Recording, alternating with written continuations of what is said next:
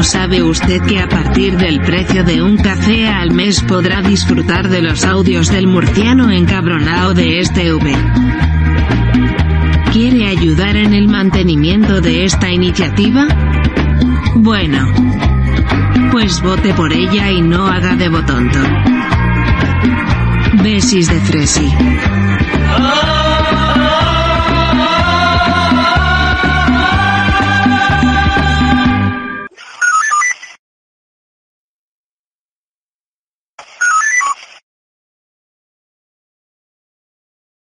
En el uso de la palabra el diputado Javier Milei. Muchas gracias, señor presidente. En primer lugar, quiero señalar que desde el bloque de la Libertad Avanza de ninguna manera vamos a acompañar el proyecto que envía el oficialismo porque creemos que es inmoral. Si bien es cierto que es necesario un ajuste del mínimo no imponible, eso no amerita ¿sí? que se haga una suerte de castigo a 16.000 personas alegando que se beneficia a 500.000. Yo hago una pregunta. ¿Eso acaso no es tiranía? ¿No es lo mismo que sentar a cuatro lobos y una gallina y que voten a ver qué comen hoy a la noche? Por favor, dejen de perseguir a la gente. Esto no puede ser así porque implica un trato desigual frente a la ley. Por otra parte, que se alega el equilibrio fiscal.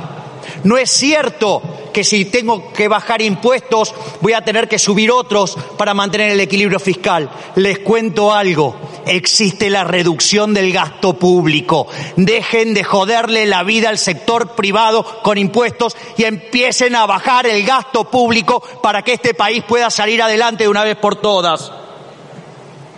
Por otra parte, y para ir cerrando, cuando dicen que solamente nos quejamos, ¿sí? Por pagar impuestos. Es muy interesante porque cuando uno revisa el segundo libro del Pentateuco, el libro de Shemot, ¿sí? O para quienes lo leen desde la Biblia, Éxodo, en el capítulo 1, versículo 11, señala que los egipcios, frente al avance que mostraba sistemáticamente el pueblo judío, y para frenar dicho avance, le empezaron a poner impuestos. Y como aún así el pueblo judío seguía evolucionando, lo terminaron esclavizando.